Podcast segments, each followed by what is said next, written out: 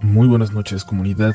Es momento de reunirnos para contar, para escuchar historias de terror.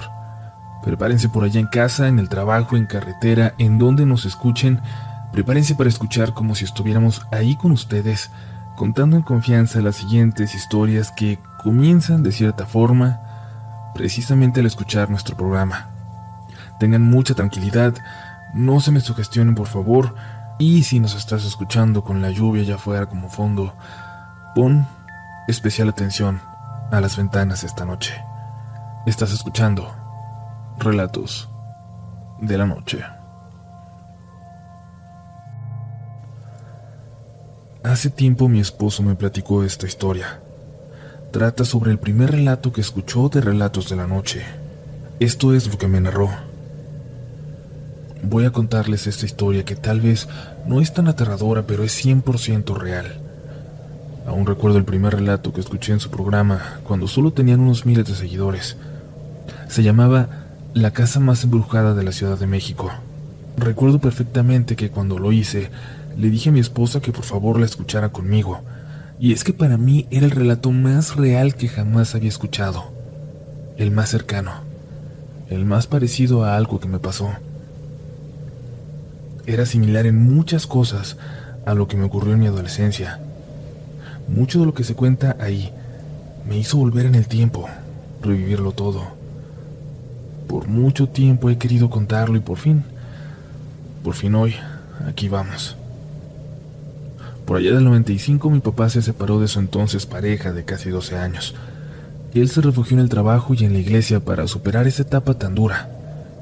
Algún tiempo después me enteré de que mi papá se había vuelto muy cercano a una señora que conoció en el templo al que iba.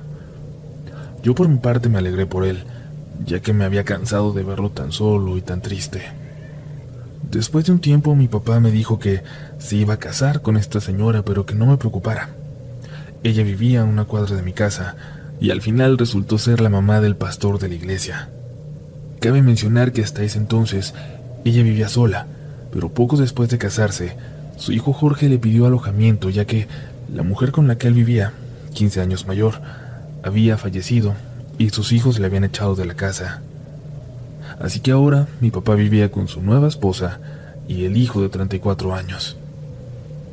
Por mi parte yo no había tenido mucho interés en conocerla y menos acercarme a su religión, pero cuando por fin conviví con ella me trató muy bien.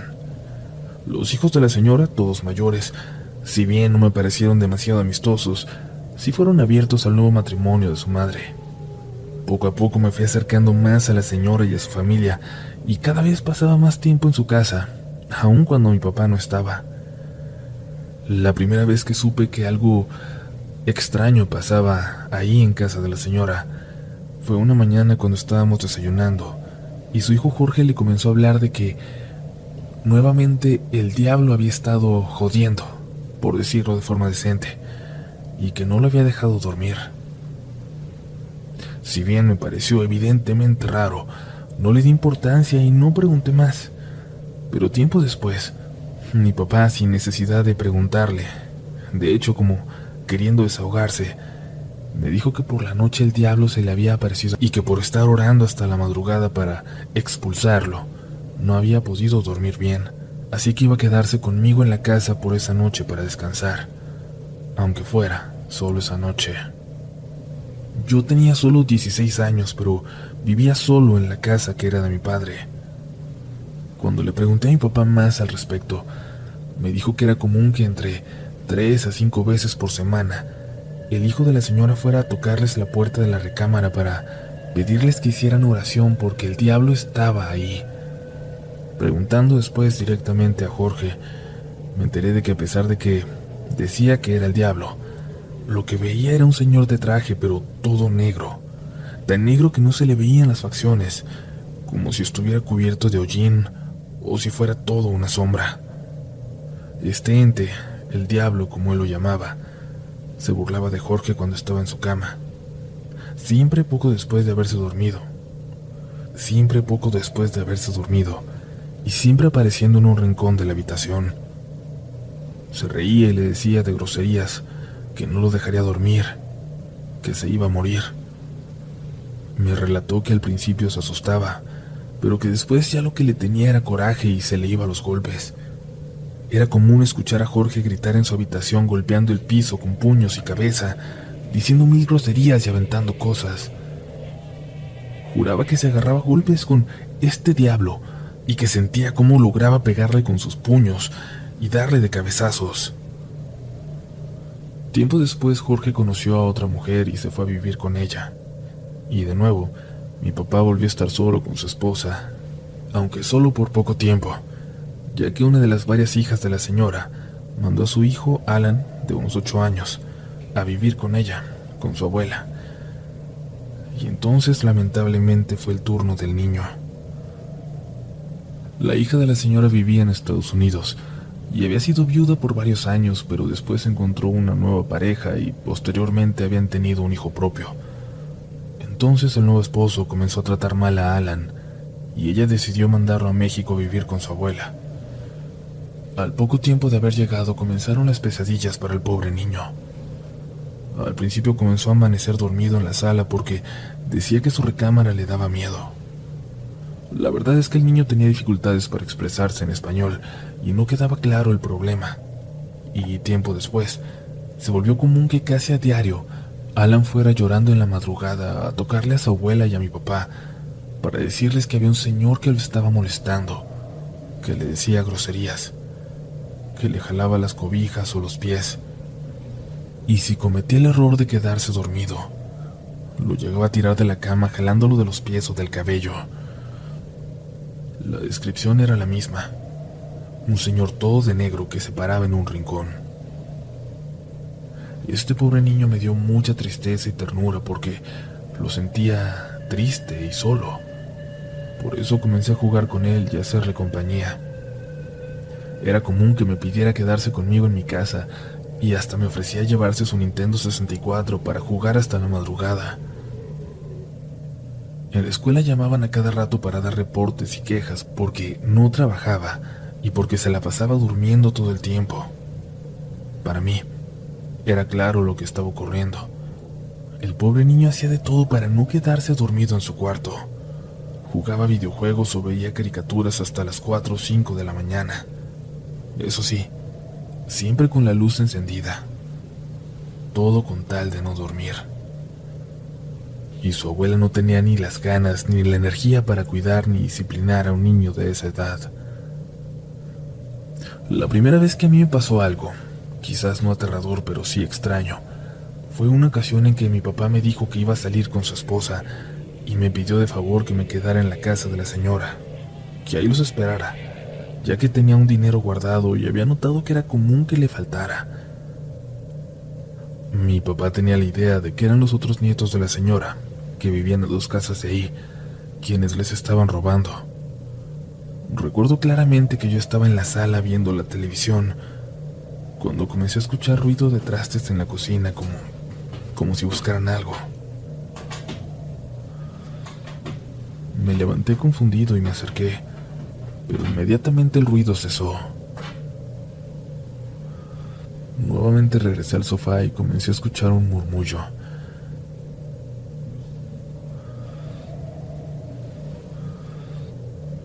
Al principio bajo, después más fuerte.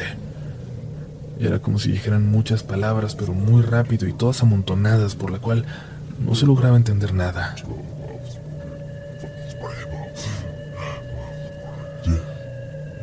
Nuevamente me acerqué a la cocina y estas voces callaron. Y así me pasó incluso más veces. Cuando mi papá llegó le platiqué lo que había escuchado y me contestó casi divertido. Y eso que no te ha tocado de noche.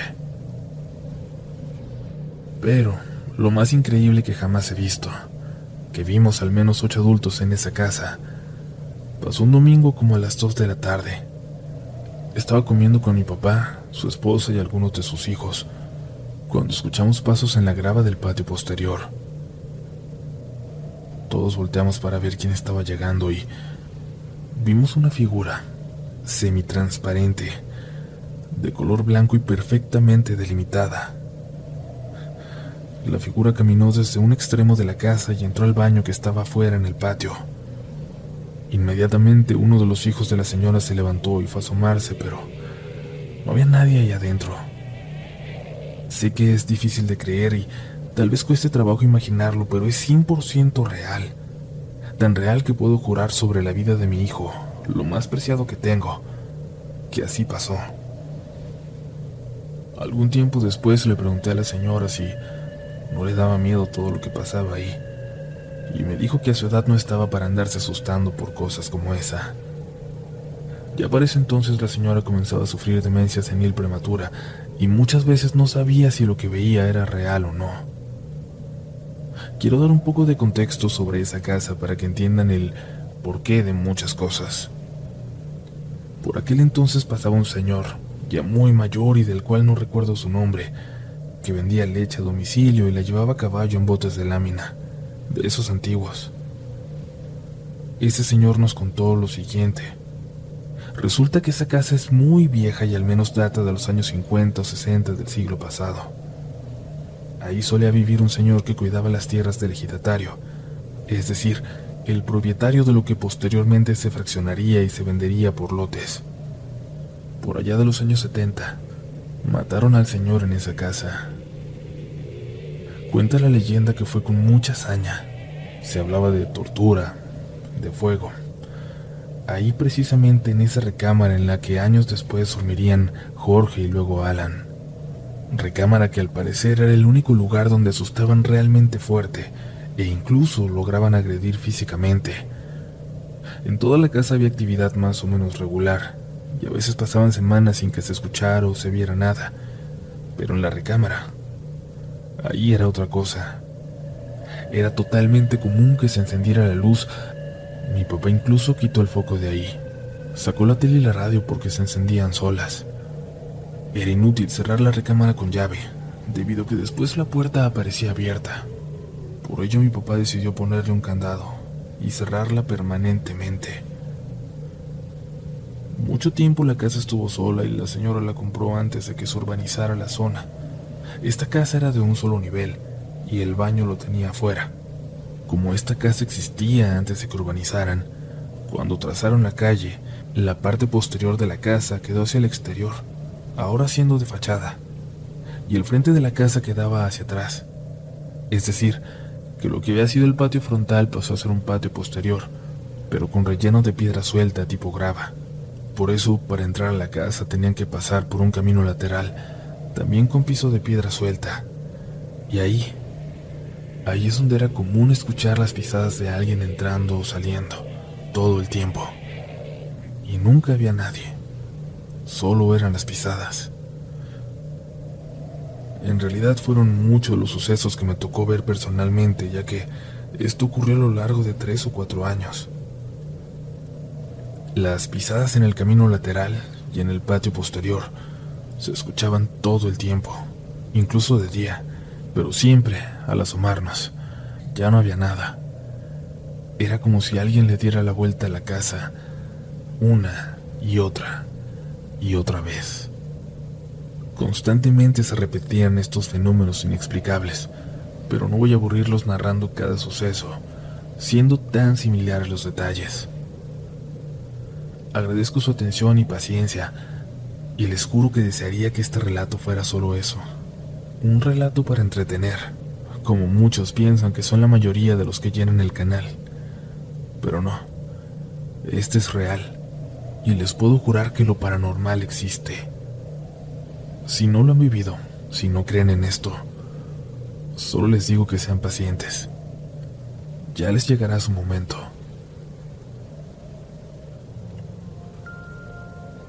Comunidad, la siguiente historia es muy, muy fuerte, sobre todo porque involucra la experiencia de un pequeño y algo que está viviendo actualmente.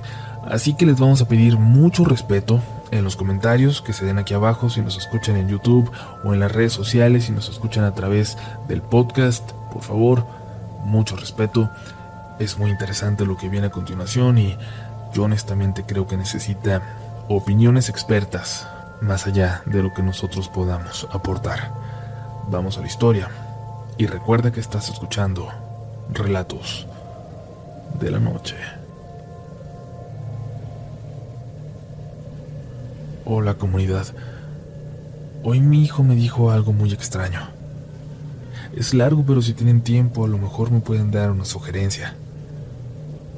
Conocí Relatos de la Noche hace como un mes en el podcast y me gustó tanto que lo escuché de día y de noche hasta que escuché todos los relatos que había ahí. Lo hacía con audífonos mientras me bañaba o cuando mis hijos ya estaban dormidos. Le platiqué a mi hijo de seis años y le pregunté si no quería escuchar alguno conmigo. Recordé que mi papá me leía historias de terror y me encantaba.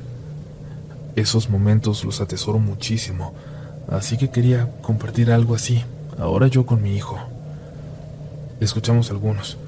Seleccioné los que yo creía que no le darían tanto miedo, y de esos él escogió La maldición de la cerda, Escuchamos hablar a los perros y Terror en el mar.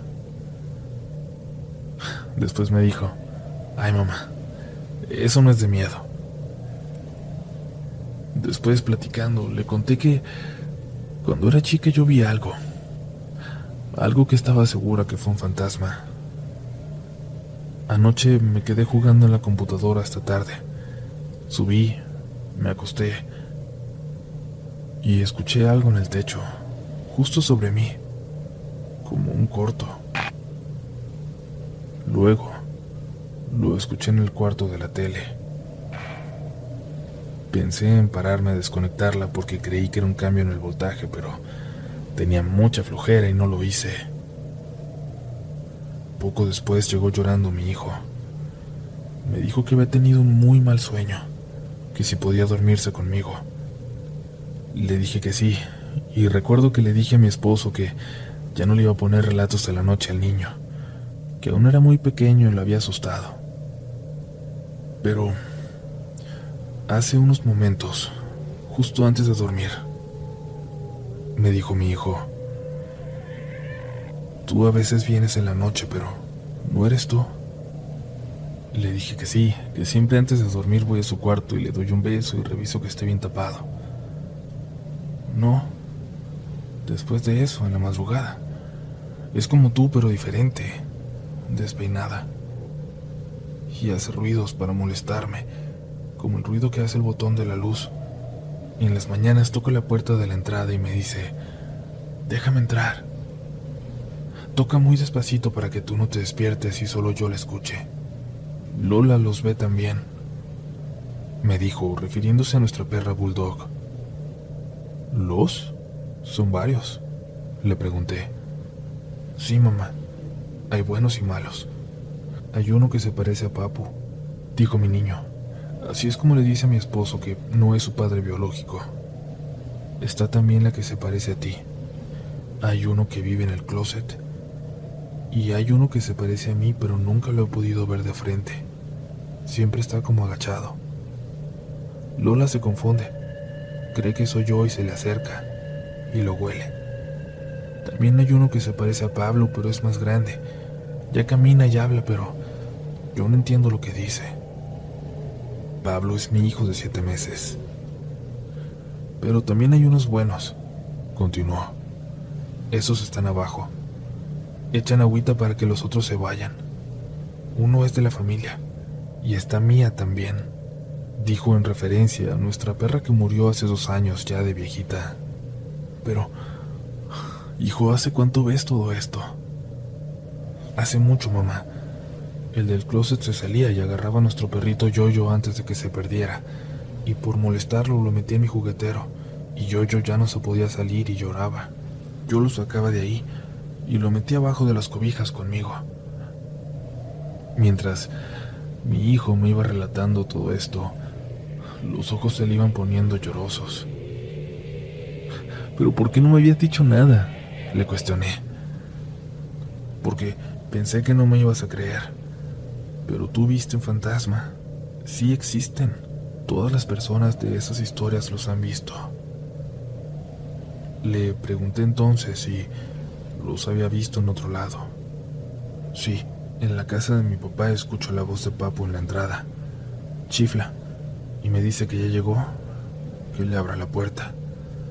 Me da mucho miedo, por eso siempre duermo con mi papá. El día del cumpleaños de Max, mi amigo de allá de al lado, no pude comer pastel porque Él se llevó el mío. Le dije a Max, pero no me creyó. Me dijo que los fantasmas solo existen en los cuentos. Por eso solo comí hot dog. No. No podía creer lo que me decía mi hijo. No sé si por hacerlo sentir seguro a él o por sentirme segura yo misma. Lo tomé de la mano. Abrí la puerta y grité. Aquí no eres bien recibida. ¿Qué te crees para estarte haciendo pasar por mí? Vuélvete a aparecer y te chingo. Con mis hijos no te vas a meter. Le dije a mi niño, mira amor, siempre hay que creer en la ciencia. Es posible que cuando despiertas aún estás medio dormido y sigas soñando. A veces la mente nos juega bromas como esta. Pero por si las dudas, si tú ves algo, no tengas miedo. Grítale, dile groserías, aviéntale algo y llámame. Y rezar nunca está de más. Mi hijo toma una terapia para la motricidad fina y gruesa le escribí al terapeuta y me dijo que mi hijo era muy inteligente y creativo, que simplemente no hablara más del tema y que él solo lo iba a olvidar. Y total, aquí está al lado de mí, dormido, abrazando su pistola de juguete, y yo sin poder dormir, mientras les escribo esto.